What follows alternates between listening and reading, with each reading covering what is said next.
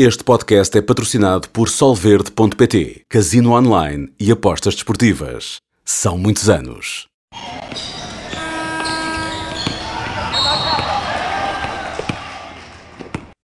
Sejam bem-vindos a mais um episódio do podcast NBA na Sport TV. Vamos já arrancar uh, com uh, temas, com tweets, com toda a discussão à volta da Liga. Como sempre, estamos ao rubro nas finais de conferência e vamos começar também, como sempre, com a sondagem. Uma sondagem que tem a ver com um tema que vamos desenvolver mais à frente, a mais que provável chegada de Wenbanyama aos Spurs, que ganharam Draft Lottery esta semana e a pergunta era no sentido de perceber uh, como é que essa equipa reagiria à chegada do internacional francês. Se ficaria na mesma, se chegariam ao play-in ou mesmo ao play-off. A votação que vai na frente é que ficam mais ou menos na mesma. Ali está o meu voto uh, play-in. Uh, muito rapidamente, Ricardo, o teu voto. Tenho comigo o Ricardo e o Miguel Minhava, também é lá para casa para o pessoal, já são velhos conhecidos. Um, sim, acho que, enfim, temos que ver uh, o que é que a equipa vai conseguir montar à volta do, do Embanyama, tudo vai mudar. Uh, também já, já, já se ouve dizer que não é já o ano de começar a colocar a carne toda no assador, uh, como se costuma dizer, mas que será para, para ir gerindo com calma. E portanto, entre o ficar na mesma, eventualmente conseguir entrar no torneio play-in, pode ser, poderá ser por aí. Miguel. Só tem um problema, não aproveita o Popovic. Não, é? não aproveitam? Normalmente fala-se do prime time dos jogadores. O Popovich também. Está sempre no prime. Sim, sempre sim no vamos, prime. Falar com, vamos falar sobre isso. Sim, é isso. Sem grandes ajustes que, que ficam um bocadinho melhor do que na mesma. É a quarta opção. Ok. Ficam então as nossas apostas aqui ainda com uma longa distância. É um tema que vamos desenvolver mais à frente, mas para começar vamos já então até às finais de conferência uh, e se calhar até porque está fresquinho o jogo de ontem, uh, vitória número 2 dos Nuggets frente aos Lakers, estão para já a defender bem o fator casa. A série agora muda para LA, onde os Lakers também venceram todos os jogos até o momento.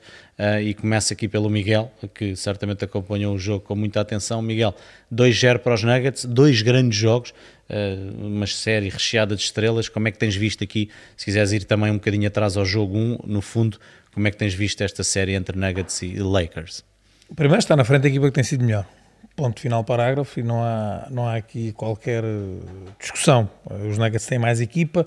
Uh, o primeiro jogo foi um jogaço. Na altura fiz o jogo com o Luís, não tenho memória de, de muitos jogos assim. E em termos de exibição coletiva, acho que os Nuggets foram. Enfim, há muito tempo que não via aquela gente toda a jogar como jogou.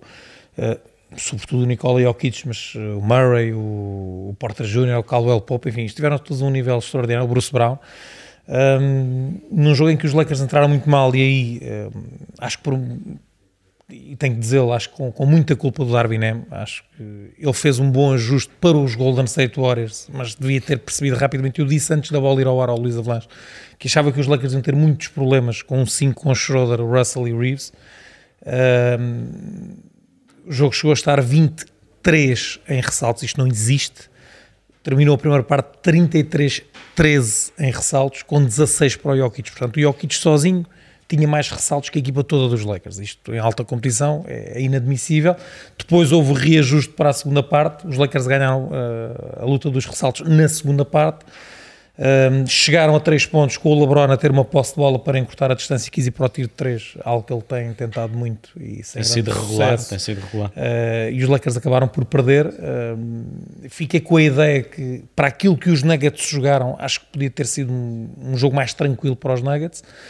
No segundo jogo, uh, completamente diferente, as equipas entraram as duas bem, o jogo andou muito equilibrado, os Lakers a maior parte do tempo na frente e depois os Lakers conseguem ali uma vantagem de 11 pontos uh, 11, 9 andaram por ali há algum tempo e de repente o LeBron começa a tirar triplos uh, e os Nuggets rapidamente, aliás, fazem um parcial de 25 no início do, do último quarto.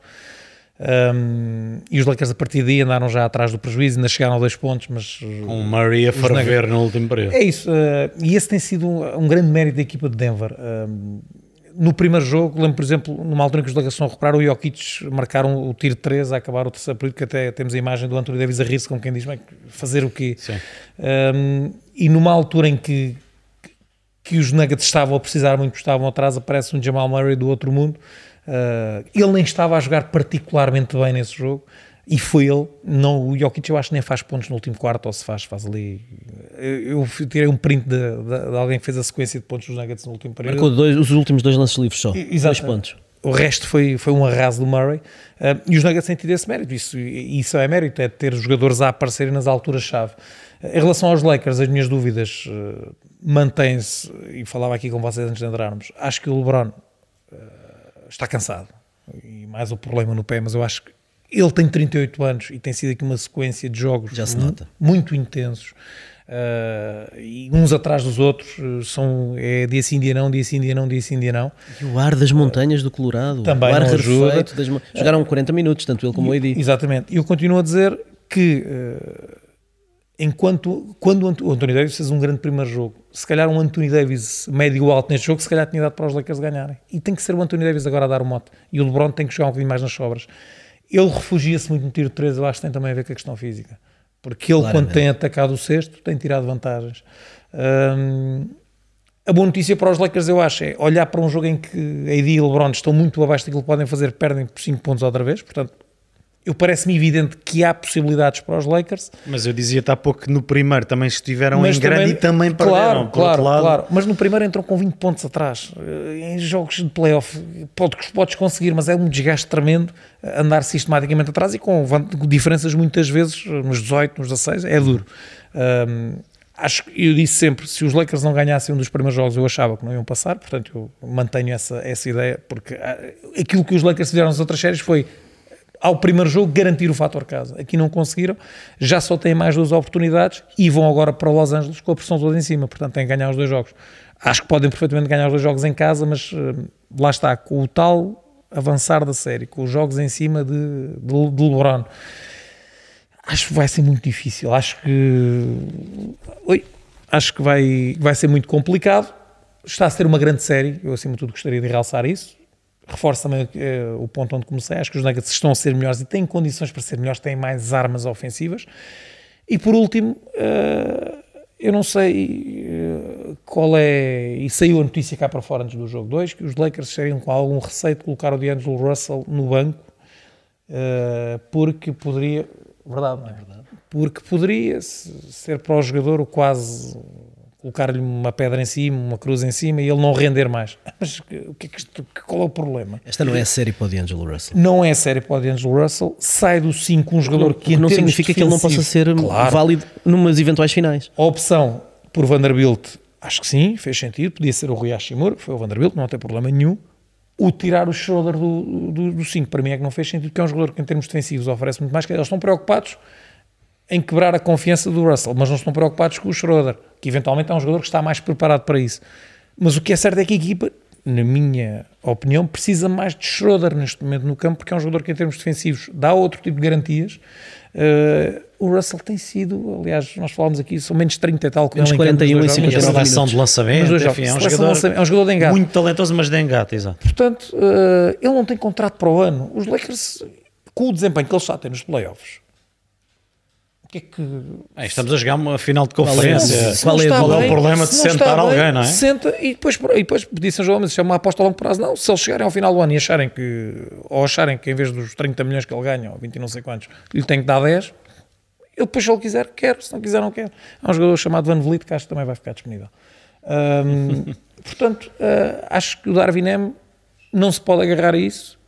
Eu elogiei- elogiei na questão dos usuários porque ele fez ali um ajuste muito interessante. Acho que tem muita responsabilidade no jogo 1 no início, no- na forma como esse jogo começou. Eu não sei como é que teria sido esse jogo se ele tem entrado logo com a equipa maior. Eh, E o Russell, oh amigo, se não rende, tem que se sentar no banquinho. Ricardo, é por aí? Como é que viste estas duas partidas e principalmente a de ontem, que confirmou então aqui o 2-0? Olha, eu não quero que o Mike Malone venha dizer aqueles rapazes da NBA na Sport TV só falam dos Lakers eh, e não dão Desculpa, mérito aos Ricardo, eu Lakers. queria E eu sei que começaste, eu sei que começaste logo, eh, mas eu- Claro. atenção, eu estou a dizer isto não é por causa Primeira de ti. frase do Miguel Olha, eu estou- eu estou a dizer isto não é por causa de ti. Se eu é fosse o Mike. Malone, eu adorava Claro. que falem dos outros. Claro, claro, 2-0 claro. para nós. Claro. Que a gente faz mais dois e vamos embora. Ele está a adorar, sim, ele, ele- claro que ele usa isso em seu favor. Obviamente ele quer também que se dê o devido mérito. Aquilo que, por exemplo, o Nicola Jokic fez no jogo 1, n- não há memória. O, o que ele fez, olha, o que ele fez no primeiro período não, não há memória de alguém ter feito na história da NBA num jogo de playoffs, no primeiro período. Eh, E portanto, eh, E fez, em termos de desempenho global, o que só dois jogadores na história conseguiram, em eras muito diferentes, Claro, o Will claro. Chamberlain e o Karim Abdul-Jabbar, e- ele já fez duas vezes. E sempre que alguém é comparado a Wilt, já sabemos que é algo especial. Portanto, eu quero começar por aí, por falar dos Denver Nuggets e do mérito dos Denver Nuggets. Um, uma das coisas que tem sido pouco falada é a capacidade do Nikola Jokic de defender um contra um o Anthony Davis. Então, ontem no jogo 2 foi evidente que o Anthony Davis não estava a conseguir em situações de um contra um, ultrapassar o Nikola Jokic. E tanto temos batido, e eu próprio tenho batido em Nikola Jokic como sendo uma, uma vulnerabilidade defensiva dos, Denver Nuggets. eh, em situações, é verdade que em termos de proteção de cesto não é eh, o, o- melhor, mas em- naquela situação de um contra um, frente ao Anthony Davis, está a aguentar-se muito bem. Ele é grande, é inteligente, posiciona-se bem, antecipa. Quando os, os adversários não gostam de contacto, ele, e vimos isso ótimas na mãos. série anterior, quando o DeAndre Ayton recebia a bola, dava-lhe logo ali umas chapadas nos braços para, o- para o assustar. E portanto, o pr- primeiro quero dar esse mérito ao Nikola Jokic, está a aguentar-se muito bem com essa tarefa bastante difícil que é tentar limitar o Anthony Davis. Depois quero dar o mérito ao Mike Malone. Ontem, no início do último período, normalmente o Jokic começa o último período no banco, e ontem ele começou com o Nikola Jokic. E começou porquê? Acho eu. O Jamal Murray estava a jogar muito mal, fez lembrar quase aquele jogo do o jogo 6 do, do do Tatum, Tatum, sim. que ele os três primeiros períodos está a jogar mal e depois E no de último repente. período explode. E antecipou o Davis no banco também, de certeza. Porque o Davis ficou no banco. Eu não sei se foi isso, pode ter sido também. Eu acho que ele tentou dar ali ao Jamal Murray a melhor combinação possível para ver se o Jamal Murray começava a engatar. Ah, e assim que ele começou a marcar os primeiros lançamentos, Jokic no banco, dois minutos para descansar e depois regressar outra vez. Portanto, eu acho que correu muito bem essa decisão. Um, Antecipou-se a uma eventual cartada do Darwin M de voltar a, a- colocar o Hashimura como fez no jogo 1 e que resultou em pleno, como falámos aqui. Portanto, mérito também para, para o Michael Malone, que ele Michael não gosta Malone, de ser tratado por. Mike Malone. Um, falando dos Lakers, porque é impossível não falar, de Angelo Russell, para mim não jogava mais nesta, nesta série, sendo, sendo bruto, não jogava mais. Uh, menos 41 em 59 minutos. É verdade que hum, sem ele, uh, ele- e e sem ele, mais 30 em 37 minutos. Portanto, está aqui bem patente uma diferença clara do impacto de um jogador na série Neste caso negativo. neste caso negativo, e, e já falámos, o Schroeder é muito superior defensivamente e, e a equipa dos Nuggets tem um ataque tão potente e que eh, encontra tanto os mismatches e vai à procura de os explorar que ter lá Tem sido muito inteligentes nisso. ter Mas lá o é um Russell para eles. é um petisco, Claro. é um petisco. Portanto, acho que essa decisão difícil, pa- aparentemente é difícil para, é. para, para o Darwin M, Mas porquê que é tem, difícil? tem que ser tomada porque tá- vai Esse tomar é que quando o tiver aqui dizer. 3-0. E tu já disseste, e isso já vimos noutras séries. Há jogadores que para aquela série basicamente não dá. E depois, mais para a frente, quem sabe, em Claro. termos de encaixe, pode dar. Para o fim, LeBron James, Ahm, no quarto período destes playoffs, ele já vai em. Eu vi um, Desde o jogo 2 um- da série anterior, desde o jogo 2 da série anterior, em quartos períodos, ainda não marcou um triplo. 0 em 19. tinha um em 20 e qualquer coisa. No quarto período, do género. 0 em 19, desde o jogo 2 da série anterior.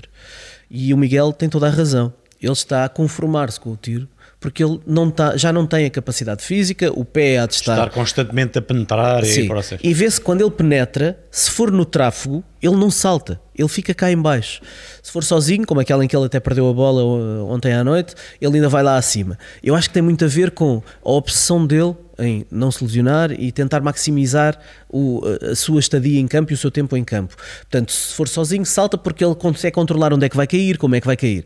No tráfego, ele já não salta, deve ser com medo de cair em cima do- dos um pés de bocadinho. alguém. Ele não salta, pura e simplesmente não salta. E não tira por isso muitas vantagens. Uh, agora, lançar de 3, ele que está a fazer o pior registro de um jogador nos últimos 25 anos em playoffs, eu acho que isto é um sinal.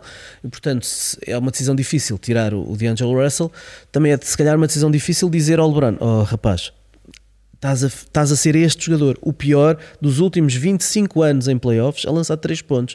Se calhar não deves lançar tanto. Tanto. Não vou dizer mais, não deves continuar a lançar, mas tanto não deves lançar. Dá a bola, dá a bola Austin Reeves. Há tiros, Tá que ele bom, vai ter, Austin que- Reeves. há, há tiros que ele vai ter que assumir por, naturalmente. Há outros que ele está a chegar basicamente ao ataque e, e fica ali a driblar e depois 40 e tal segundos do jogo 1 que dava empate, é ali um tiro, enfim. Quando ele, prima- quando esse- ele nas bolas anteriores estava eh, a carregar para dentro, a marcar e com o Jamal Murray à sua frente com cinco faltas. Pois, é que ele pode É atacar o Jamal Murray e, e ele não tem sido su- suficientemente atacado. Para terminar, na história da NBA, finais de conferência em que uma equipa está a ganhar 2-0, 56 vitórias para essa equipa, apenas 6 derrotas. Portanto, a- a- a vantagem histórica das equipas que estão nesta posição é muito grande. Agora, as 6 séries em que houve reviravoltas, em duas delas estava lá o LeBron James. Portanto, Mais é, um sinal, é um sinal positivo. Não tinha, novinho. não tinha, não, não tinha tinha tantos 38 cabelos brancos, anos. não tinha tantos cabelos brancos, Não lançava tanto 3. mas eh, ele estava lá. Sim, eu, eu, para, para complementar, eh, eu, e acho que até foi contigo, Ricardo, fizemos os Nuggets a jogar fora em Phoenix, quando fecharam, e gostei logo muito da equipa. Acho que é uma equipa que está de facto com muitas armas e vejo-os sinceramente, apesar dos Lakers não, terem, não terem perdido em casa, eh, a irem pelo menos picar um joguinho em LA. E, e acho que esta série está encaminhada, embora, como o Miguel diz, a hipótese de, dos Lakers ainda, ainda vencerem os dois jogos em casa, mas eu vejo os Nuggets com capacidade para ir buscar pelo menos um, e, e isto começa a ficar muito inclinado. Eu gostei muito da equipa Denver na outra série, nesta também, e acho que, que os Lakers. Deixa-me só dizer mais uma vocês coisa. disseram Eh, Era isso. está Eu, eu e o Ricardo reforçou. Atenção, eu comecei por dizer e reforço isso. Os Nuggets estão a ser melhores. Eu acho que são melhores enquanto conjunto. É uma equipa muito mais trabalhada também em termos coletivos. O o núcleo da equipa está junto há mais tempo, apesar de ter tido muito tempo sem lesões. Portanto, para não haver dúvidas, e o pessoal às vezes fica. Não, não estou a retirar mérito nenhum. Eh, Estou a analisar aquilo que foram os jogos e a equipa ganhou porque foi muito mais E competente. com, e com o condão depois ter gente a aparecer como ontem que não estava grande coisa para o Jamal Murray. Um conselho repente- para Denver, acho que o Mike Malone é deixar andar. Ele que eu acho que às vezes, eh, e nós já tivemos vários exemplos desse no desporto, eh, andar eh, quase aqui a, a suplicar por mais o impacto que ele vai ter ou o mediatismo que ele vai ter. Se ele for à final da NBA, não se vai falar de outra coisa. Claro. Que se fala agora dos Lakers, que são um franchise mais mediático, tem aquele que para muitos é, para muitos é considerado o melhor jogador de sempre, vale o que vale. É normal, ou seja, isso é como as equipas pequenas cá querem mais protagonismo. O protagonismo ganha-se é a ganhar. E se ele passar os Lakers, não se vai falar de outra coisa. E uma nota também para o Bruce Brown, que- me parece que começa ali a comer uns elásticos, como se costuma dizer, e começa-se a esticar. também se deixa estar quieto. Isto na ótica dos Para não Denver picar os outros, não é? Para quê? Sim. Para quê? De- Deixa-me só dizer mais uma coisa antes de mudarmos, porque esqueci-me. Eh, e, e vem na sequência disto do, do Mike Malone. Está chateado por não estarem a dar o devido mérito à, à sua equipa e só se falar do, do ponto de vista dos Lakers. Um, a Lisa Salters, que é a jornalista, a repórter, repórter de pista, não é? Assim que se diz, que, hum, que é, aparentemente é, é a repórter de pista número 1 um da ESPN, pelo menos é ela que normalmente faz os jogos, é do mesmo campeonato do Mark Jackson. E digo isto em relação ao desconhecimento uh, em, relação a, a Nikola Jokic. A Lisa Salters ontem tornou-se viral, viral, não foi muito viral porque depois pouca gente falou disso, nos Estados Unidos. Ela entrou em direto num programa, julgo de rádio ou o que é que foi, de, de uma jornalista qualquer que, que estava a fazer um, um noticiário de desporto. E, e ela perguntou-lhe sobre o Nikola Jokic depois do jogo 1, portanto isto foi antes do jogo 2.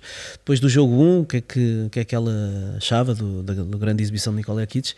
E, e a repórter de pista número 1 da ESPN disse: Olha, eu nunca tinha visto o Jokic a jogar e acho que andamos a dormir neste rapaz. We are sleeping on him. Andamos. Este é um, é um grande jogador.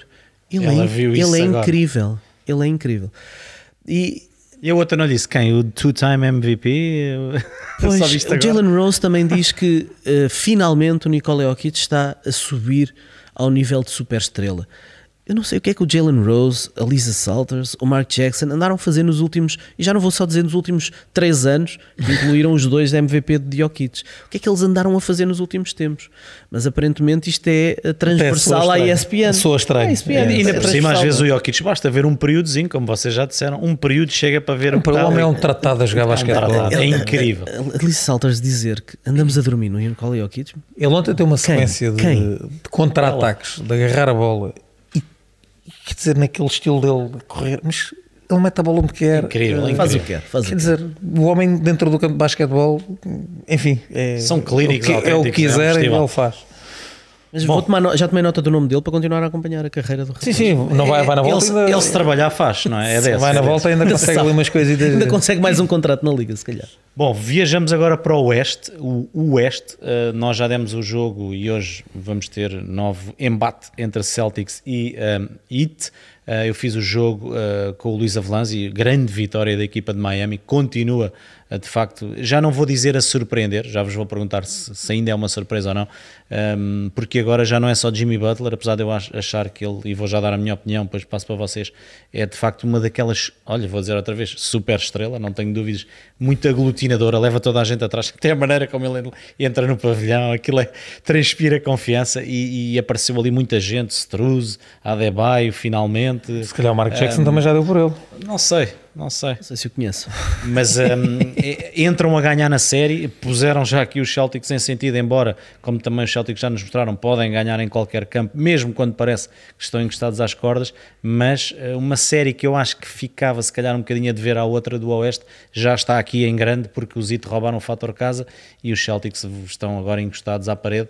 Uh, foi um grande jogo, gostei muito da equipa de Miami, a lançar muito bem, marcavam triplos. uh, de qualquer maneira, Kyle Lowry entrou bem, uh, um daqueles veteranos que chega aos playoffs e sobe, ao contrário de outros uh, que nem são assim tão veteranos e têm descido muito nos playoffs. Uh, e portanto, parece-me que Miami já não é aqui uma grande surpresa. Alguns de nós fomos dizendo que eles eram perigosíssimos para quem quer que fosse, e eu acho que estão a demonstrá-lo. E mais uma vez, e também vamos falar disso, Spoelstra, máquina. Pois é, aqui, aqui é a grande, a grande diferença eh, é entre os dois treinadores. Eh, o, o Joe Mazzulla, que tem tomado algumas más decisões, ou que por simplesmente não as toma, eh, enfim, com, o, o- Doc Rivers temos tanto batido nestes, nestes anos. eh, precisou de sete jogos para bater o, para, para ultrapassar o Mazula eh, e, e aqui nesta série eu acho que há uma grande diferença entre os dois treinadores e atenção, os Celtics são uma equipa muito melhor têm muito mais talento, têm muito mais armas, têm menos pontos fracos, toda a gente defende bem. Reforçaram-se em relação ao ano passado. Não têm, sabem o que é preciso para chegar às finais. Não têm desculpas. Os Celtics são das quatro equipas que, que estão ainda em prova, se calhar aquela que tem menos debilidades e que devia estar mais hum, preparada para chegar às finais e para ser campeã da NBA. Uh, e neste momento é que está numa das piores posições. Perdeu já o fator casa, frente a uma equipa de Miami que, é verdade, fez um, no primeiro jogo, sobretudo o terceiro período, foi Terceiro incrível, incrível. 46-25. 46. Eles marcam 46 pontos. Uh, Nunca o tinham feito em na 25 história posses de bola, deles. fizeram ali 6 em 7 da linha dos 3 pontos nessa altura, um, aproveitaram as, uh, os, os maus, a má seleção de lançamentos de Boston, alguns turnovers no ataque da equipa de- dos Celtics para saírem em transição, atacar em transição, e os Celtics estão sem chama. Estão sem fome, estão sem vontade e estão perdidos. Não têm liderança. Dentro do campo, o Tatum tenta, mas não podemos esquecer, o Tatum tem 25 anos e, e, e por E isso é que ele tem resolvido. o Tatum falou tanto do Ime Udoka porque mesmo ele, que é o líder daquela equipa, precisa de alguém que lhe mostre o, o sentido e que, lhe- e que lhe dê a caminho, liderança o e o caminho eh, no banco de suplentes. E o Joe Mazzulla não é esse treinador. Eles perderam o Udoka, perderam o Will Hardy, perderam... Perderam o, o Mazula este ano perdeu o Damon Stoudemire, que era o primeiro eh, assistant coach, saiu para ir treinar o basquetebol universitário. Portanto, aquela equipa técnica está complet, foi completamente dizimada nos últimos meses e o Joe Mazula aparentemente ainda não tem unhas para tocar aquela, aquela guitarra. Ahm, manteve a mesma estratégia que lhe permitiu ganhar a série anterior, que é o Robert Williams no 5 a defender fora da bola para ser ali o, o homem que anda a proteger o sexto, mas nesta série essa estratégia não faz sentido. O que faz sentido, se calhar, é um 5 mais baixo, com Derek White no 5, ao lado do Marcus Smart, para tentar encaixar melhor nas, nas peças principais do lado contrário. Portanto, ele vai ter que fazer já uma mudança no, no próximo jogo, que é esta noite. Hum, eu acho que os Miami não vão conseguir lançar da mesma maneira. Hum, e, e os Celtics, que marcaram muitos pontos na primeira parte, tiveram aquele, aquele apagão no terceiro período, ganharam os outros três períodos. Perderam aquele, Sim, perderam, perderam à série. À série. E, e, enfim, e, e eu depois de roubarem o primeiro jogo, eh, enfim, agora é preciso um sinal de liderança e de estabilidade na equipa dos Celtics e eu acho que eles não têm isso. Eu acho Portanto, que o Tatum- o talento deles pode ser suficiente para ganhar os jogos todos. Mas o Spolstra dá 15 a 0 ao Mazula. Passando aqui ao Miguel, mas, mas dando uma chega, o Tatum no jogo 6 eh, resolveu e no jogo 7 fez o que nunca ninguém tinha feito. Portanto, tem escondido um bocadinho os tais problemas dos Celtics, muito lançamento exterior e Miami é muito cínico a jogar, muito experiente e depois, de facto, o treinador Miguel tem feito também a diferença. Concordas? Sim, podemos então começar por Miami. Já o disse aqui há duas ou três edições. Para mim é de longe, neste momento, o melhor treinador da NBA. De longe, o Eric Spoelstra. O Greg Popovich não o coloco nesta discussão porque está. A Lue que- também. Não, mas para mim, o Spoelstra para mim. Sim, sim, eu também acho que ele é o melhor. Está bem, está bem acima. É o, é o melhor em todas as áreas do Quando treinador. digo isto, não Treino, estou- gestão de egos, de- decisão em Exato, jogos. Mas o treinador é tudo. tudo, e, já, claro, e já claro. vou falar também da questão dos Celtics e para reforçar isso que estás a dizer. E atenção, para que fique claro, eu não estou a dizer que os outros são maus. Estou a dizer é que o Spolstra Está acima. é muito bom, é top.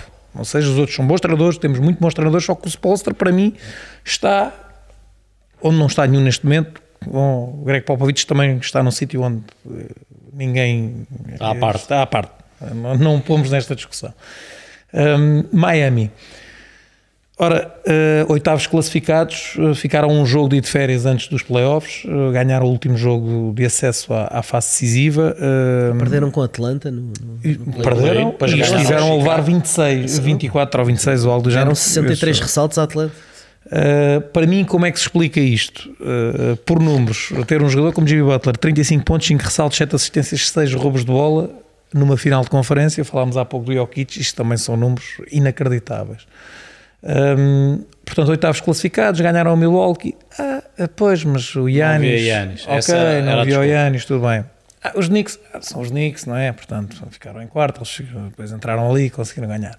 Foram ganhar o primeiro jogo a Boston. Isto se calhar é só o primeiro jogo, ok. Uh, Daqui a três jogos estão na final. e já só tem ganhar em casa. Só, entre aspas. Uh, e o ano passado perderam em casa no sétimo jogo, também estamos recordados disso. Um, ok, uh, já ninguém fala que a segunda ou terceira melhor arma ofensiva da equipa, isso depois depende do gosto de cada um, não joga.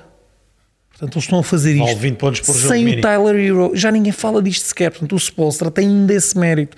É, não tem um dos seus melhores jogadores. que ir buscar o Jogadores Duncan que não são Robinson. draftados. Teve que buscar o Duncan para Robinson, dentro. que não está a ser explorado pelos Celtics e que anda a fazer E jogos. cada- claro, e, jogos. e mete, Struz, mete as bolinhas. eh, toda a Mas gente, ninguém, é eh, já ninguém fala. Mas nem é draftado. Ele inventa jogadores, trabalha-os. Isto é, é quase, eh, se calhar não vou utilizar este o paralelismo com o Yanis, mas é quase como tirar o Middleton de Milwaukee no ano passado e resultou depois naquela eliminação. Mais coisa, menos coisa. Ou seja, é um jogador que, que num jogo bom pode ir para 30 pontos e partir a leça toda. Os Celtics têm toda a gente e o Derek É White com um ano ali e o Malcolm Brogdon foi o melhor sexto homem Exatamente.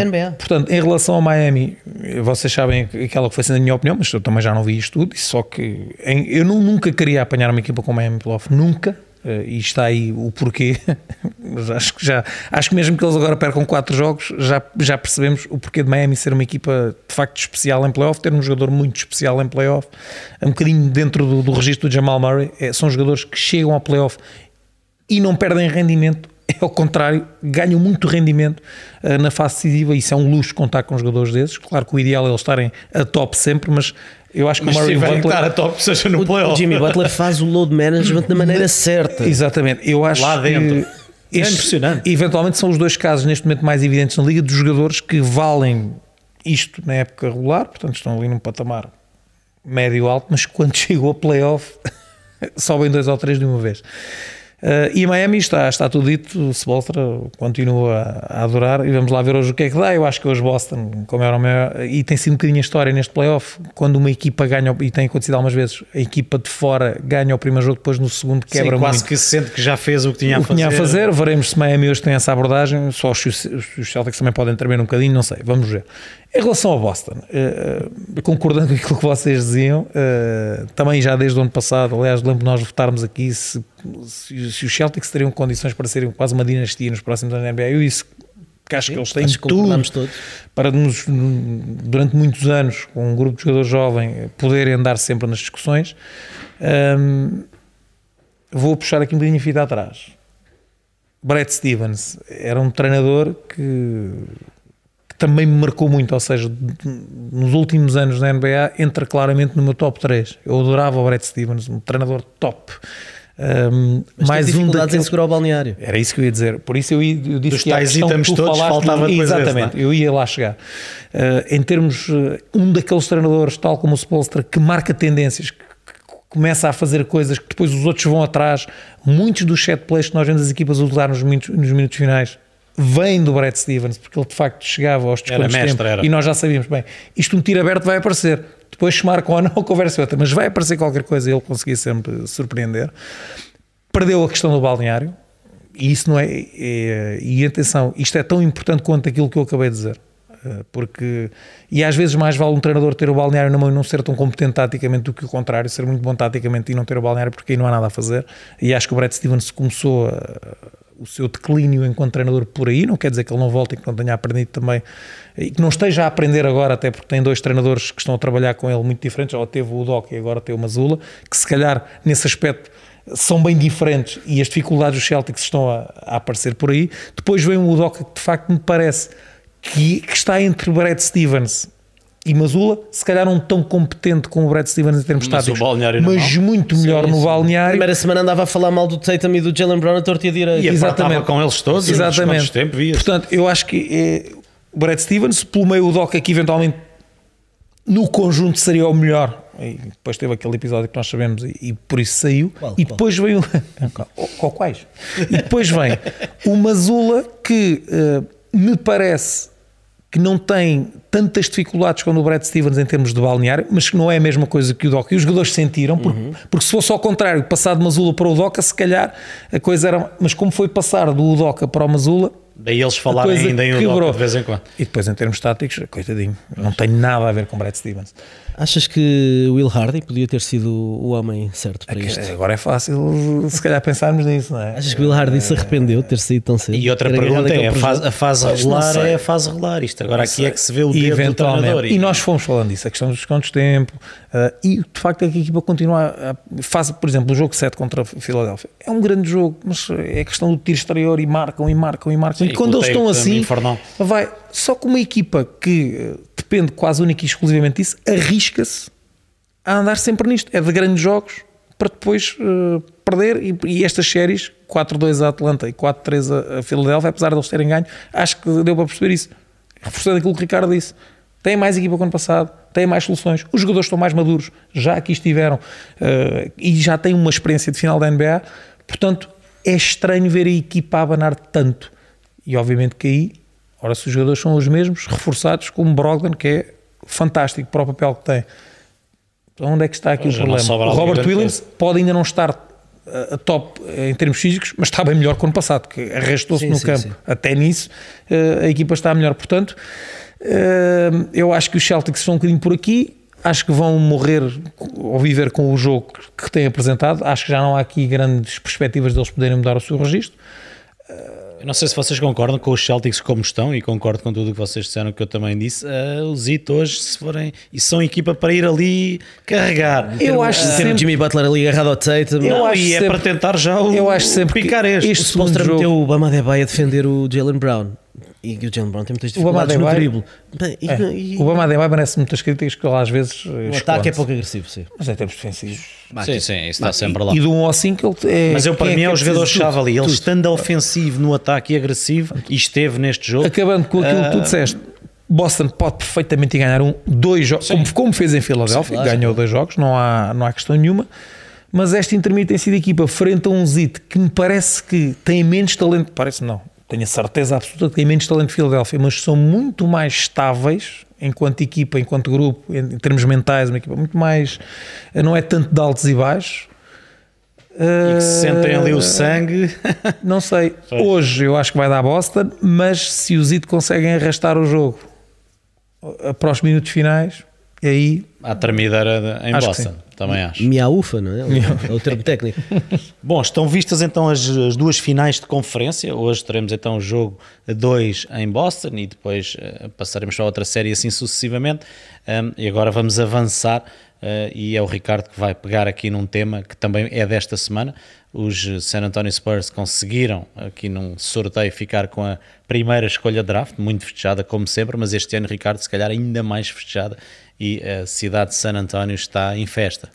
É, eh, a lotaria do draft que definiu a ordem uh, pela qual as equipas vão escolher no, no, draft do próximo dia 22 de junho, daqui a um mês, uh, ditou que uh, os Spurs têm a primeira escolha, Charlotte a segunda, Portland conseguiu subir para a terceira, Houston caiu para quarto e, e, os Pistons caíram para quinto, que foi uma queda impressionante.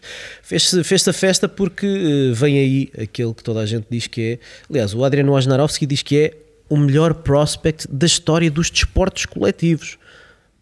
Atenção. Calma. O, há um, um, comentador, o Chris Broussard, que diz que este rapaz, estamos a falar do Victor Wembanyama, do fenómeno francês, um, se for Anthony Davis, se for KD, é uma desilusão. Portanto, está à espera que seja melhor que o Kevin Durant, que é top 15 da história da NBA, pelo menos. Essas, uh, essas declarações são muito tristes. É, é triste, é triste. São muito tristes. E é, é, é, colocar excessiva pressão, zero, e é colocar zero. excessiva pressão claro. neste rapaz. Estamos a, o Agora, os números. Sim, sim. Eu acho que é isso também é pouco respeitoso para, para quem entra, para quem lá está, para toda a gente, não faz sentido. Sim, sim, sim. Até para o próprio LeBron. Estão, rapidamente estão a esquecer-se do que é que LeBron Mas representa. É, é o buzz, é, o vender. É, Agora, é um miúdo de 19 anos e vamos falar do que ele fez e não do que ele, do que ele pode vir a fazer. Porque uh, isso ninguém sabe. Pois claro, nesta, nesta imagem, para quem está a acompanhar no YouTube, está uh, só o que ele fez esta temporada na Liga Francesa. Aos 19 anos, ele foi melhor marcador, melhor ressaltador, melhor nos desarmes com mais desarmes de lançamento por jogo, uh, eleito melhor defensor, eleito pelo terceiro ano consecutivo, portanto tem 19, pelo terceiro ano consecutivo, melhor jovem da Liga e foi o MVP da competição.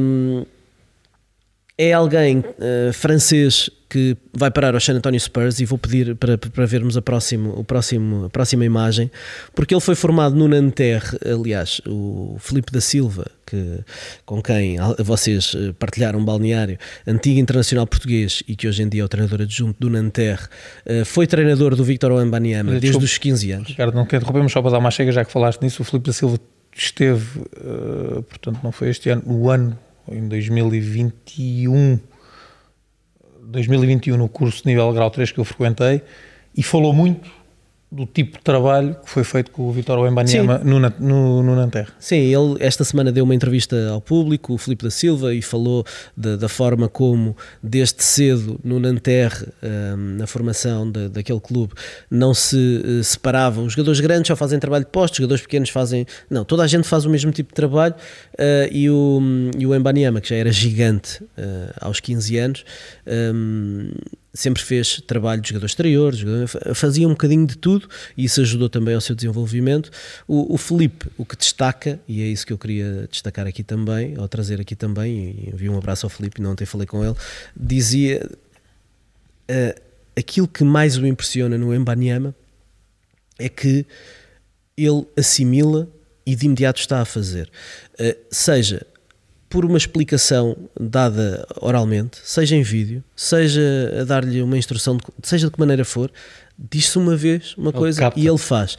E um, o, há um jogador que anda aí pelas Euroligas agora, que é o Brock Motum, às vezes transmitimos jogos e falamos dele, um, jogava na altura no Nanterre uh, e quando o Embanyama começou a treinar com os séniores, foi quando começou a andar na moda o step back 3. Uh, e que ele tinha feito um treino com, com o Embanyama de Stack Back 3, chegou ao aquecimento e ele começou a fazer. E o Brock Motum, mas há quanto tempo andas a treinar isso? Comecei a treinar esta semana. É, é assim, ele faz e assimila logo e começa a fazer, aprende. Desde muito novo teve, teve sempre muito cuidado com o corpo. Uh, e esta imagem é uma imagem antiga que o Nanterre recuperou num treino quando ele tinha. 11 anos, acho eu, ainda antes dele chegar às mãos do, do Felipe da Silva, uh, em que ele treinava com a camisola do seu ídolo, e o seu ídolo, Tony Parker, um símbolo também dos San Antonio Spurs. Os Spurs, eu acho que ficou toda a gente feliz, porque os Spurs serão talvez a equipa da NBA favorita dos franceses. Já por lá passaram o Tony Parker, o Ian Mahimi foi escolhido pelos, pelos Spurs, o Boris Diaw fez também carreira nos Spurs. É uma organização que nós associamos sempre aos jogadores internacionais, ao cuidado que eles têm a detectar talento internacional, Ginobili, também. Ginobili festejou também esta Ginobili escolha. festejou muito esta escolha. Uh, e, um grande treinador, uma grande organização. Nós, em relação ao mesmo, estamos sempre a tentar é também que a coisa se dê. É verdade. E em relação a festejar, e puxando aqui o próximo, o próximo tweet, uh, para quem nos estiver a ver no, no YouTube, este foi o momento em que se soube que os Houston Rockets não iam estar no top 3 o Embanyama festejou o facto de não ir parar aos Houston Rockets e isso diz muito dos Houston Rockets. Com a diz, diz muito dos Houston Rockets. Um, enfim, eu, eu acho que ele, se fosse parar aos Trailblazers, poderia ficar contente, não é? Jogar com o Dame. Charlotte, eu não sei se ele ia ficar contente de jogar em Charlotte, apesar de precisarem de um poste e, e podemos falar disso um bocadinho. Por acaso acho que combinava bem. Combinava muito bem ali. Uh, acabou por ir parar aos Spurs e toda a gente ficou feliz. Em San António fez-se a festa, houve bares a oferecer bebidas nessa noite. Se uh, eles ficassem com a primeira escolha, foi uh, um forrobodó total em, em San António.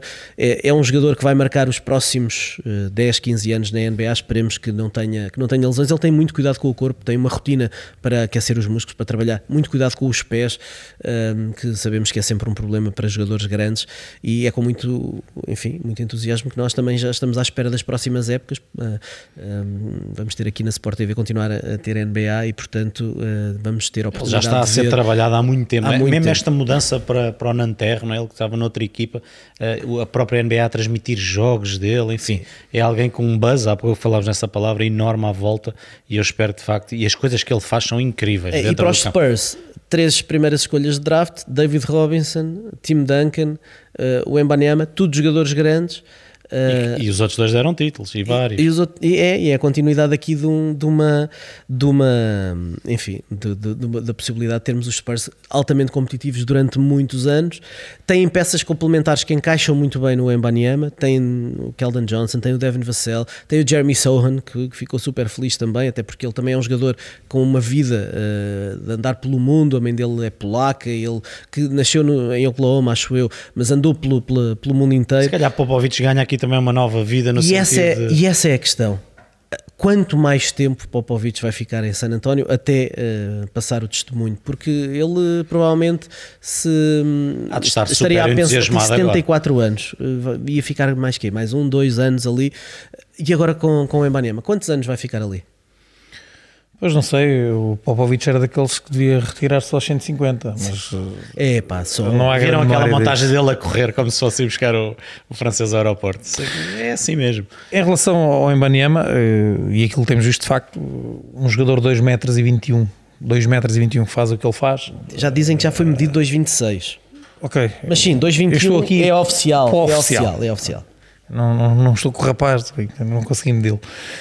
Um, mas 2 metros eu, e eu acho que tal, ou 5, 2 metros e meio, já nem sei. Acho que, é, acho que é, é, quer dizer, olhar para um jogador que faz o que ele faz e, e achar que isto é normal ou que não há aqui algo de extraordinário parece-me parvo.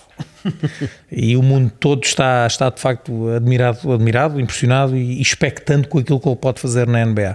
Uh, a questão física preocupa-me. Uh, estou curioso para ver o que é que como é que vai ser a sua utilização? E tu disseste há pouco que os Spurs, e também parece que seria excessivo apostar em tudo, porque não sei que tivéssemos uma grande free agency e de repente eles conseguissem uh, recrutar ali 3, 4 grandes Sim, jogadores. Eles têm 6 escolhas juntar... primeira ronda nos próximos 3 drafts. Claro, Podem, portanto, têm 30 é um milhões em cap. Tem lá Oklahoma. tem muita coisa. Portanto, vai, vai ter que ser uma construção ao longo dos anos.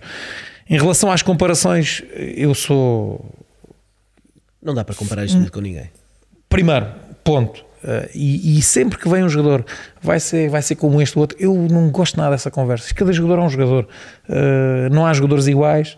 Uh, portanto, deixem lá o rapaz ser o Vitório Mbanyama, 2 metros 21, um jogador que pode de facto ser alguém completamente diferente daquilo que nós, que nós já vimos na NBA, não tenho grandes dúvidas disso. E deixam lá o rapaz ser o Vitor Embanyama, não é nem o Duncan, nem o, nem o, Yanis, não, é o Vitor Embanyama. Em relação a, à questão da prospect, obviamente será uma das, das melhores. A questão do buzz eu acho que tem muito a ver com os dias que vivemos. Quer dizer, se LeBron James claro. tem aparecido no, nesta era nesta agora, era agora, quer dizer, era uma maluquice. Claro, claro. Uh, eu acho que, por exemplo, eu acho que uma parte boa disto que está a acontecer com o Vitor Embaniama é sinal que os americanos já não andam a dormir.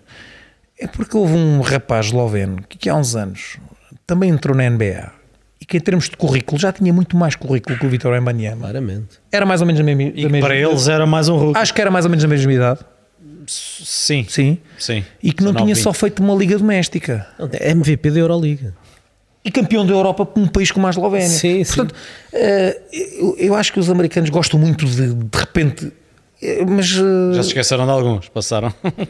o Doncic nem escolha, nem primeira escolha do draft, nem segunda foi. Portanto, hum, acho que não, não é bom cair nos exageros, até pelo próprio Vitor Wembanyama. Ele tem muito tempo, tem 19 anos, tem, esperemos nós, uma grande carreira e muito saudável pela frente, que é, que é essa a questão que eu acho que está aqui em cima da mesa, porque se ele estiver bem em termos físicos, de facto tem todas as condições para. A questão aqui, não sei se vocês concordam, é que aquela questão dos jogadores grandes a fazer um bocadinho de tudo aqui é levado ao expoente máximo. As coisas Sim, claro. que ele faz, Lança claro, com 2 e 21, tem, tem skill de base. Nós adoramos o Kevin Durant, e já foi falado aqui, porque ele faz isto com 2 e 14, mas isto mete-lhe mais uns centímetros em cima e faz. Claro. E é impressionante, é impressionante. E há aqui, eu olhava aqui, abri aqui rapidamente a a estatística da Liga Francesa, ele tem aqui muito por milhar, ele tem 27% a lançar 3 pontos. Sim, sim, sim, sim, sim, Nós vemos muito ele a marcar, mas ele também os falha. Claro, sim, tem 27%. Tem que melhorar. Até mas, por... mas a, a, questão é, em, como ele é um miúdo ainda em desenvolvimento, tu olhas para o gesto de lançamento e isso é bom. Claro é bom. É. Os claro fundamentos é. são bons. E Ricardo, e ele ele, o peso, há, há, pouquíssimo tempo vi, chegava aos 100 kg ou anda ali perto dos 100 kg. Ele não vai poder ganhar muito, muito peso. Sim, também ninguém pediu ao Kevin Durant para ganhar peso. Claro, não, os corpos são diferentes. É o Yanis tinha estrutura para aguentar. É isso que eu estou a dizer. Este não, este ele não, não terá pode, como o Kevin Durant. Ou seja, estou a dizer é que nunca será uma característica dele de repente meter 15 ou 20 kg em cima, ir para, para baixo do cesto e, e jogar com o corpo. Ele terá que jogar necessariamente de outra forma. Portanto, ele também terá que melhorar aqui muita coisa do seu jogo e é natural. Tem 19 anos, já parte de uma base altíssima, uh, mas deem lá tempo ao rapaz. Acho que o jogo da NBA é diferente. Completamente Ele jogou aqueles jogos diferente. de, os, os de corpos, exibição. Os corpos são outros. muito bem, até claro. a linha dos três pontos correu-lhe muito Olha, bem. E, e agora, mas mas caiu na organização melhor para, para isso. É isso, vai para o sítio certo. Aí vai foi, foi top. E, e, só para, para fechar, uh, e pegando aqui noutro, que a partida irá para Charlotte, no, no Scott Anderson. Vamos ver, mas sim, eu acho que o talento é muito que disse superior. Que tem sentido a necessidade aqui de, de vez em quando estou aqui, não se esqueçam. Uh... Sim, porque nem é tanto por causa do Embanyama, é porque o Brandon Miller já aparece em muitos mock drafts à frente dele. Pronto. E como e eles o... até já têm um base, toda a gente diz, ah, eles vão escolher o Brandon Sim. Miller. O Scott Anderson, o Scott Anderson pode jogar dizer, com o Lamelo. E eu já sei o que é jogar NBA. Não sabe, é mentira. Mas ele diz como jogou na G-League, que já, que, já está, que já sabe o que é jogar na NBA. Também não é verdade. Um, e nós temos tido muito boas surpresas, mas também outros jogadores de quem esperamos às vezes muita coisa e depois fica um bocadinho aquém. E quanto mais, ou seja, podemos correr o risco de ter aqui um Emaniama a fazer coisas muito boas, mas como é, o Tete era tão não grande, é o não? tal jogador que é quase o Michael Jordan. Calma, ele vamos ver, vamos ver o que, o que uh, não tem é mal nenhum é ser só muito bom. Exato, é? e ver como é que o seu e, e, de entrada ainda por cima, o normal, o normal, é que de entrada ele também tenha dificuldades, vai precisar do, do, seu tempo para se adaptar. Eu vejo, por exemplo, ao final de 9 ou 10 jogos que as coisas eventualmente não lhe corram tão bem e de repente, ei, afinal vinha aí um talento geracional uh, nem tanto ao mar nem tanto à terra. Deixem lá o rapaz fazer o seu caminho e que seja mais um, porque e nós, e nesse aspecto, a NBA, a NBA felizmente ao longo dos anos vai-nos eh, oferecendo sempre grandes craques, que ele seja mais um desses grandes craques e depois se é... E parece-me inteligente que ao festejar ali a não ida para Houston ele também sabe Tem consciência... que era um sítio que se Mas calhar... Houston agora... Houston fazer... vai estar diferente. Eu vou, eu, eu, isso quer dizer, eu vou fazer a defesa dos Rockets, imagine-se. Mudaram as pessoas, vai mudar o treinador, aquilo também não, não deve estar condenado a ser um franchise de, claro, malucos claro. ao longo dos anos. Acho que as coisas também podem ter é, aqui. Os um... malucos vão ser diferentes. Acho que pode haver aqui uma tendência para as coisas também estabilizarem, para, para, para fazerem. Até porque talento, também já falámos disso, também há lá muito. Claro. E por falar em talento em Houston, só para fechar, até porque nós temos que andar, eh, também já agora um tal de Alperen Şengün, conhecem? Sim, sim, sim. Tinha sido MVP da Liga Turca. Sim, sim, sim. Não pensei que a Liga Turca que fica a dever muito à francesa. Se calhar o Embanyama festejou porque eh, viu que o Shengun com o Kevin Porter Jr. não toca na bola e que o Jalen Por exemplo, não toca na bola. por exemplo, mas queria dizer aqui a tal comparação de o Shengun mal se falou nele, também vinha de, de uma liga fortíssima. Como é que tu lhe chamas, Ricardo? É o Baby Jokic? ou o quê? Baby Jokic. Baby Jokic. Tem lá Ok, coisa de Ah. Acham que Portland vai manter a escolha ou vai trocar? Fala-se em poder trocar para dar mais a Lillard, não é? Dar mais gente a Lillard. E o Lillard também já. O Lillard tem, tem estado muito ativo nas redes sociais. Então, eh, a desafiar os adeptos de Portland para falar mal querem, dele, se querem lançarem uma petição, uma petição para, ele trocar. ser trocado. Ehm, eu nem sei bem o que é que Portland vai fazer, sinceramente. Se é tentar aqui nestes próximos 3, 4 anos, que será a janela que o líder tem, tentar mais uma vez, atenção, eles têm tentado muito, mas ir mais uma vez com tudo e, e tentar Ele construir merece, uma equipa de campeonato. temos dúvidas. Uh, tenho dúvidas. Não sei se, se mesmo uma escolha número 3 se lhes dará o retorno suficiente para eles conseguirem isso tudo. Bom, vamos avançar eh, e estamos a- continuamos a falar. O Embanyama vai, vai ser treinado por um grande treinador, mas. Ah, o Doc al- Rivers está não? Não, Não, não, não, ah, não, ok, esse, ok, esse já ok, não. Eh, nem ele, nem alguns que têm saído. E o Miguel quer trazer aqui eh, a questão dos, dos treinadores. Tem havido vários e já galardoados com o treinador do ano que eh, não vão estar para o ano em Sim, eu acho que já não. da já- Liga. acho que já não. Já não Podem estar. Ainda podem estar, exatamente. Acho que já não temos muito, muito Não tempo. vão estar no Vou- mesmo banco onde estão, era isso que eu queria dizer. Tantos lugares em aberto. Acho que já não vamos ter aqui muito tempo, vou tentar aqui atalhar um bocadinho. Hum, Tem-me surpreendido de certa forma todas estas mexidas hum, e quando começo a ficar com a ideia que podemos ter aqui mais uma, uma troca de cadeiras do que propriamente Um baralho gente muito nova. volta a dar. Parece Sim, sim, que é essa verdade, hipótese é estará em cima da linha. Em Houston já sabemos, e vemos aqui a, a passar nas imagens, vai ser o Imel Doc, até por isso falávamos da questão de Houston. Vai ser Imel Doc, diferente, claro. Eu acho que vai-lhes vai-lhes dar ali uns apertos valentes. Um, para Milwaukee já se falou de Nick Nurse, por exemplo, Também de falou- Monty Williams, falou de Mark Jackson. Mark Jackson, e aí, aí, sim seria, aí sim seria uma novidade. A Philadelphia fica também sem Doc Rivers. Eu acho que eu não vai, ou seja, o Doc Rivers eu não sei se vai encaixar, eh, também já se fala, mas eu não sei se assim de- falou-se para para Milwaukee. Nanterre. para Milwaukee também já vi, Nanterre. também já vi. Hum, Não, Nanterre está muito bem. Está muito bem. eu está. acho, está por exemplo, entregue. e, uh, já tirando aqui Detroit e Houston, que já, que já há algum tempo que sabemos, estas são mais recentes. Até por, por experiência estivemos, por exemplo, com o Steve Nash em Brooklyn. Já, já só ouviu falar do JJ Redick para Filadélfia. Eu, Toronto. eu não Demasiado sei. arriscado, não é? É isso que eu, ou seja, para Toronto acredito. Toronto à partida não será um candidato ao título. Uh, aí vejo com mais margem. De repente, uns Suns apostarem e com esse histórico recente num treinador sem provas dadas, É- sabendo que é a janela mesmo dos seus jogadores como tu disseste. é arrebentar com, Sim. com os, é, os últimos cartuchos E que podem cima, ter. acho que está toda a gente à espera para ver se o Tyron Blue se, se estende o contrato, se não estende, Se não- fica disponível. Pronto. Uh, portanto, e, e tirando aqueles uh, dois exemplos que falei há pouco, Detroit e, um, e Houston, que, em que as coisas. Detroit ainda não, Ainda não, ainda não não. tem também. E Houston é que já tem o Doc. Os Rockets nisso foram, foram rápidos a atuar e acho que fizeram muito bem.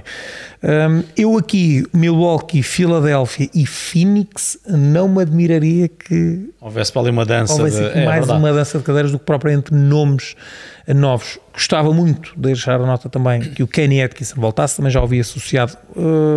isto agora também equipas. são listas. Gostava muito de ver, eu já digo isto há uns anos, gostava muito de ver o Kenny Atkinson voltar. Grande trabalho em voltar Brooklyn. adoro. Eh, um jogo que me agrada a forma como as suas equipas jogam. Mas no fundo, e também para não esticar aqui muito, que parece-me que o tempo também já não é muito, mas eh, deixar essa, essa nota, podemos ter eventualmente no, no início da próxima temporada muitas caras conhecidas Mas é- noutros, É noutros curioso bancos. pegar só para passar ao Ricardo. eh, Os jogadores, isto é uma liga de jogadores, eh, se calhar se entrar alguém, como vocês disseram, que nunca treinou, olham de lado, mas por outro lado, receber alguém que também não teve sucesso, embora seja um nome grande, também não sei o que é que, percebes, em termos Pois, de jogadores, percebo, percebo. como é que eles recebem, Percebo. quem é que recebem melhor? Um treinador que, que não, ali não conseguiu e tinha tudo para conseguir, ou alguém que vamos apostar agora aqui, foi um ex-jogador, enfim. É curioso isso, como jogador, como é que se Olha, olha já para agora, isso. e acho que as mexidas vão ficar por aqui, não me acredito que tenhamos. Sim, o resto parece pacífico. Achas que Mazula fica? Mas acabou de assinar um contrato. Mas se é, é por aí, por aí. que- Imagina perdem 4-0 com o Miami. Pois, Passados, e que já. os jogadores dizem fora. Ah, há Já muita- sabemos que a tal questão, o peso dos jogadores, não A é? conferência de imprensa depois de ser eliminado. É importante. Eu, cheguei a ler ontem pessoas a perguntar se, se os Lakers ganhassem aos Nuggets se Mike Malone estava em perigo. Enfim, hum, eu não acredito que os quatro É, que ainda acho que estão não, acho que continuem. não, acho que não. Passando, só, só para dizer que eh, mais do que de, de jogadores, esta free agency vai ser de treinadores. Eh, Frank Vogel, Nick Nurse, Monty Williams, Mike Budenholzer, Doc Rivers, Kenny Atkinson, Mike D'Antoni, eh, Dave Yeager, Terry Stott, O Mike D'Antoni. James. Borrego. JJ Redick. Disseste o Mike D'Antoni. Digo porque Mas, mas o nome dele aparece sempre. Pois também aparece. não. Mas Digo aparece sempre. porque, eh, mas se eh, o despedimento de Doc Rivers esteve de alguma forma Sim. eh, Onde é que diz o Mike relacionado D'Antoni? se o despedimento de Doc Rivers esteve de alguma forma relacionado com, com, Isto é com o James Harden. James Harden. Será que, que James Harden, tendo Mike D'Antoni, eh, fica em Filadélfia? É porque o que eles montaram ali é um, um Rockets 2.0 acrescentando o MVP em bid, porque é Sim, James sim. Harden e atiradores em barda. Portanto, eh, e o Daryl Morey, como sabemos, Gostavas é, de ver o um Mike D'Antoni em Filadélfia? É pá, não. O Mike D'Antoni a saltar onde está agora. Eh, agora, o, que, o que- o que estávamos aqui a dizer, a dança de, de- de cadeiras entre os treinadores, às vezes é só encaixar a pessoa que dá aquilo que a equipa precisava, porque o Mike Budenholzer é um bom treinador de treino, a equipa joga bem, a equipa foi bem montada à volta do Yanis, joga bem. Parece-me ser um treinador que, em termos de gestão de egos, também, também é bom. Onde é que ele tem sido muito criticado? Ajustamentos, muito teimoso, equipa muito rígida. Se calhar, para uma equipa que precise mais de gestão de egos e de treino, pode ser o treinador certo, que encaixe. Tem experiência, já, de- já foi campeão da NBA. O Monty Williams, se calhar, uma equipa em desenvolvimento, como os Pistons, que precisa de alguém com que- que tenha um, um carinho especial, uma palavra especial para os jogadores, pode ser o treinador certo para aquele momento daquela fase de reconstrução. Portanto, às vezes é só eh, baralhar e voltar a dar. Nick Nurse tem experiência de título, é alguém que tra- trabalha bem com jogadores internacionais, tem conhecimento, já trabalhou Vai no ser mundo dos mais inteiro. entrevistados, esse, eu acho. Eu- Eu não sei o que é que os Milwaukee Bucks estão à espera para, para, para tirar um cheque em branco para, para o Nick Nurse. Eu, pelo menos, eh, gostava que isso acontecesse. Mas, hum, enfim, pode haver aqui algumas mudanças e pode ser só uma questão de encaixe para as coisas poderem funcionar. Eu estou mais nesse. A minha aposta é mais por aí. Pois, e, Acho que sim. E, e, portanto, a, a Aquela questão da mensagem já não passar, pedir ali outra pessoa. Sim, às vezes é só preciso uma nova Uma voz no balneário. É, é, é verdade, é verdade. Bom, vamos avançar. Treinadores estão eh, também já eh, falados. Eh, vamos agora entrar na- nos tweets. Penso que este é o teu, Miguel, não é? É, no fundo, é. Tem nada a falar- Vem na sequência dos treinadores. não é? Exatamente. É para fecharmos aqui este, este tópico dos treinadores.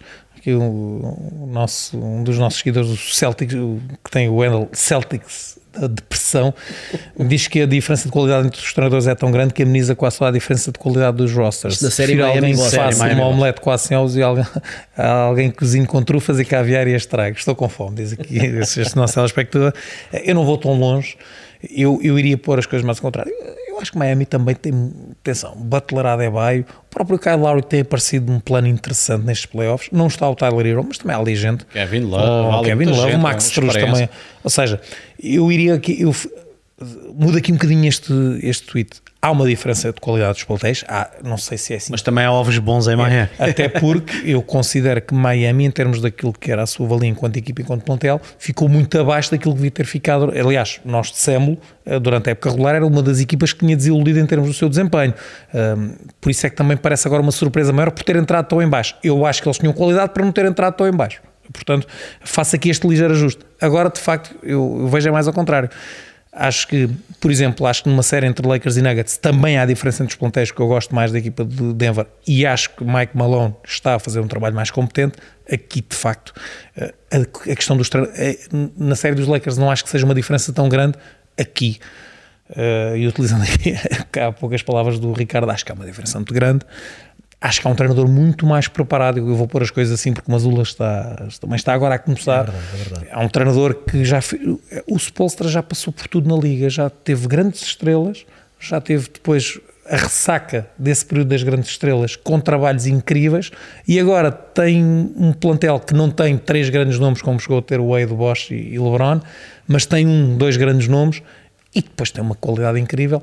E... e teve momentos de dificuldade. Eu lembro-me que o LeBron chegou a dar-lhe um encosto quando estava lá em Miami. É, e ele agora andou a desafiar o Butler. Andou a perguntar ao Butler script uh, basicamente. Exatamente. E sabe o que é que ele tem também? Mas filmaram lá. Tem um Pat Riley também. Tem sempre o Pat Riley ali é, atrás. É. E o Donny Zaslam também, que é importantíssimo. Exatamente. Em Portugal utiliza-se muito a questão da estrutura, não é? Ali há uma estrutura muito bem definida e um treinador que tem aprendido, que, que não para de aprender, não para de evoluir, até por essas questões que, que vocês diziam, eh, percebeu que também tinha que ter uma voz, se calhar, mais forte em alguns momentos e era só para reforçar de facto aqui na sequência dos treinadores que Miami tem um grandíssimo treinador.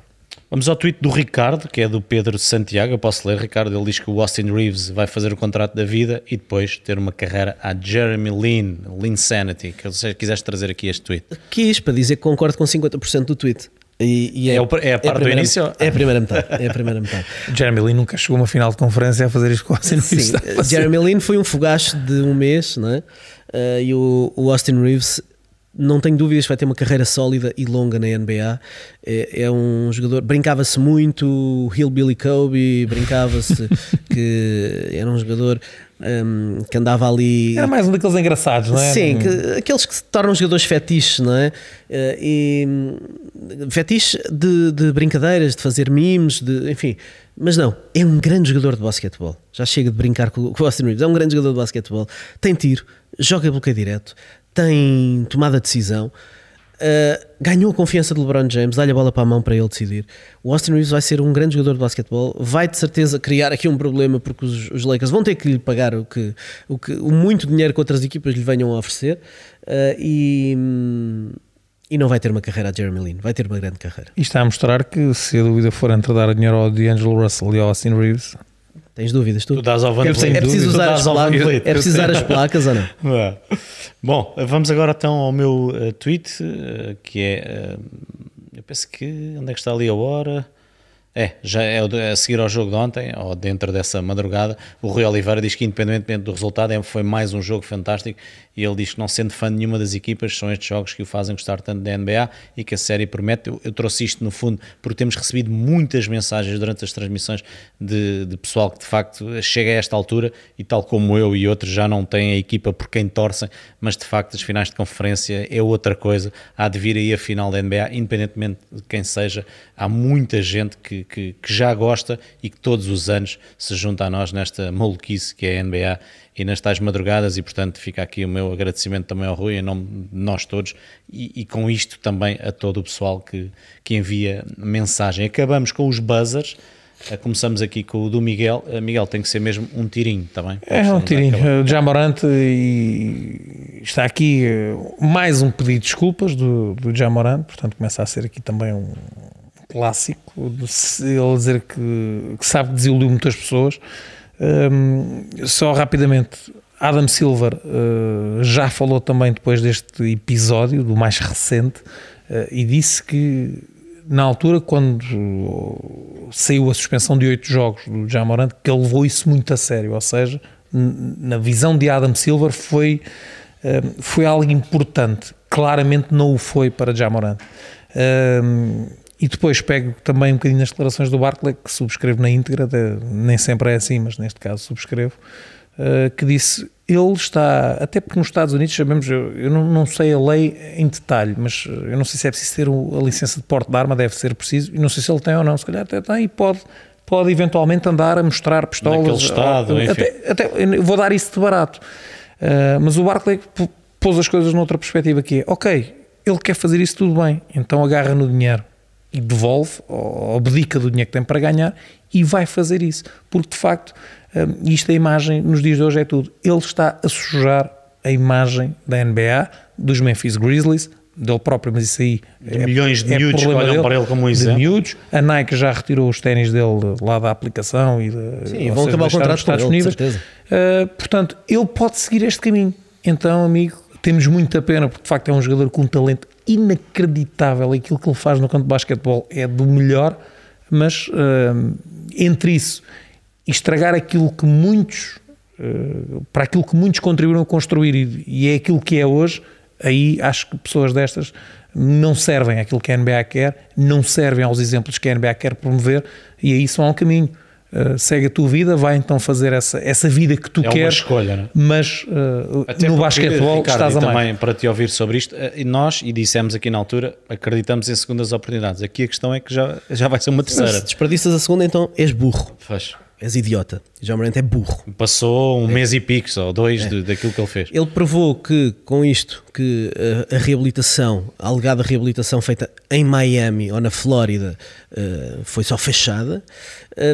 Fizeram uma brincadeira, foram ao chat GPT, fizeram, uh, escreve um pedido de desculpa e são exatamente as palavras que aparecem aqui, portanto, palavras não- do, do comunicado dele. Não teve muito tempo Foi a pensar nisso. copy-paste. Foi copy-paste.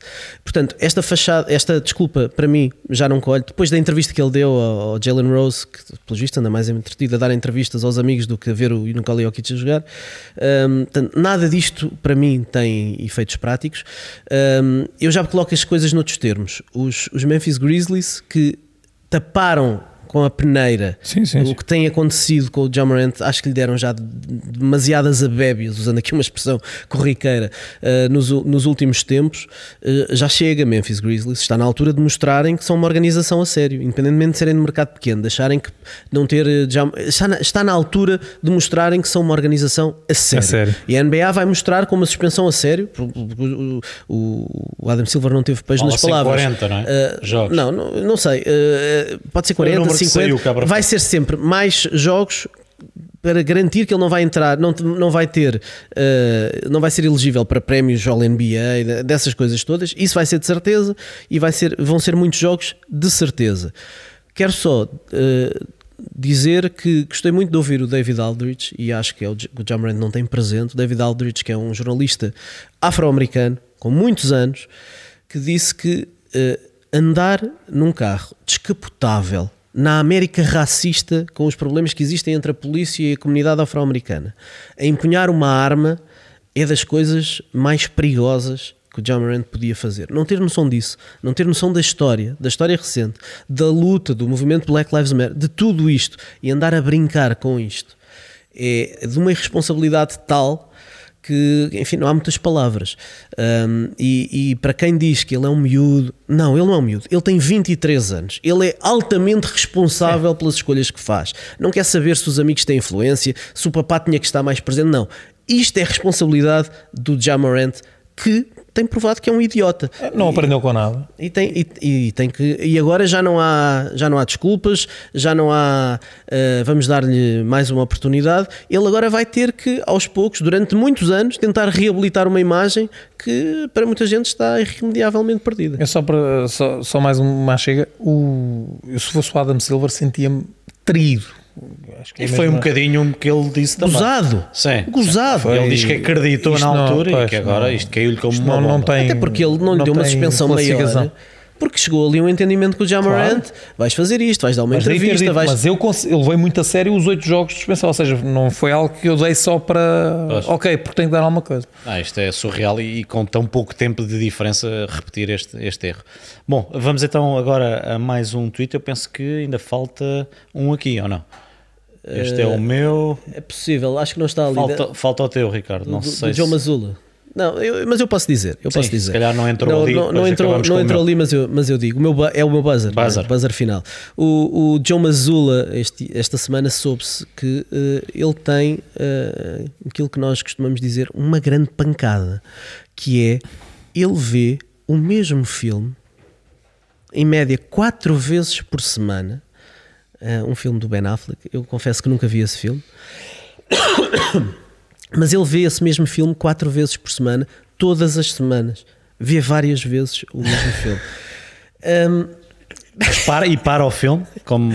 eu- eu- já, já Ah, me já rouba- te estraguei, já- não já- sabia, já me estra- desculpa. já me estragaste a dica. Desculpa, não sabia. Mas, pois, eu não sei se ele faz pausas para ir à casa de banho, para ir buscar uma cervejinha ah, à, à Para não cozinha, não, se, se ele faz ali uns time-outs ah, a meio do filme. Mas vocês têm assim algum filme? Não, queria só saber. Eu já vi filmes mais que uma vez na vida, agora todas Sim. as Qual é semanas assim, o filme que vocês mai- viram mais É o vezes? Música no Coração, passa todos os anos né, né, no canal, não é? Não, mas É, é, esta pancada, Casa, não é? No esta pancada, olha, É, está está aí, aí. já recuperámos aí para o pessoal que está a ver no, no YouTube. Não, eu muitas vezes vejo filmes repetidos, mas é porque se esti- se estiver aborrecido e estiver a passar outra vez e eu for um filme que gosto, deixe-me estar a ver. siga. Não vou propriamente, É o filme The Town. não vou meter a Olha, mas bom filme, não sabia É, que era nunca esse. vi, é nunca bom vi. filme. É? E, e é passado, creio eu, na, na cidade de Boston. É inspirador, se Não, calhar. não, temos aqui É muita gente a dizer-nos que é um grande É um filme. grande filme. Mas é um filme que eh, vale a pena ver quatro vezes por semana? Não vale a pena ver quatro vezes na vida. É um bom filme. eh, Vai-se à segunda só para recordar e, e, e fecha.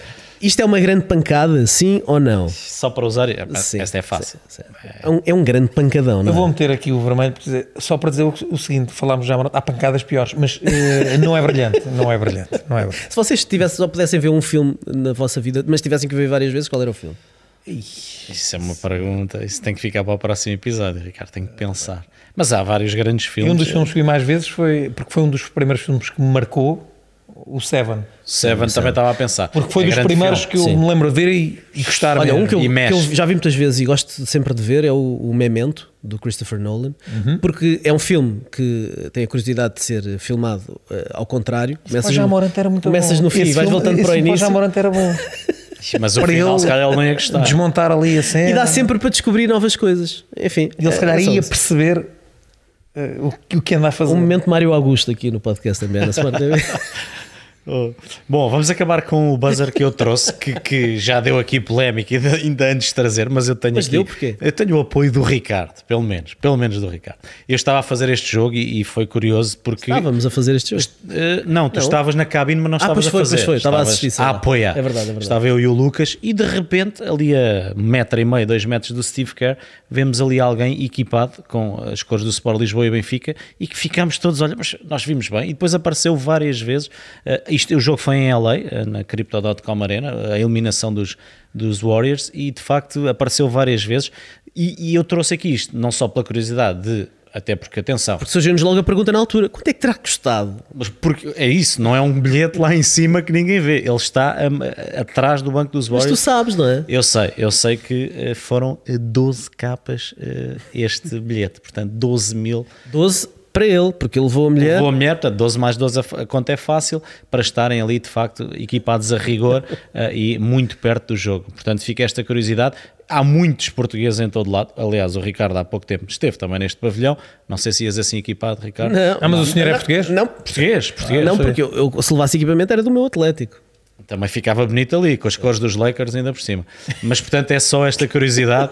E 12 mil eh, dólares, penso terá custado então estar ali bem perto, mas eh, cheio de cenário, perninha cruzada a acompanhar eh, a, a infeliz eliminação dos Warriors. Fica só aqui esta curiosidade. Se fosse outra equipa, trazíamos também, mas muito engraçado aqui na altura na transmissão. Saltámos os três. Espera aí, isto está ali um.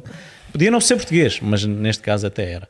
Ia ser o James Harden, não é? O James Harden também já, já vestiu e, e, enfim, é só uma curiosidade, foi um episódio aqui com muitas eh, curiosidades à mistura, muita análise que vai continuar na próxima semana, até porque estão aí as finais de conferência, hoje à noite eh, jogo 2, Celtics Heat e depois viajamos então para LA, eu e Miguel vamos fazer esse jogo e isto, rápido, rápido, estamos no final da temporada. Gosto muito do handle deste telespectador.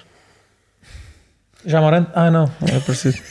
Nem vou ler. Vou-me só despedir do pessoal. Um abraço e até à próxima oportunidade.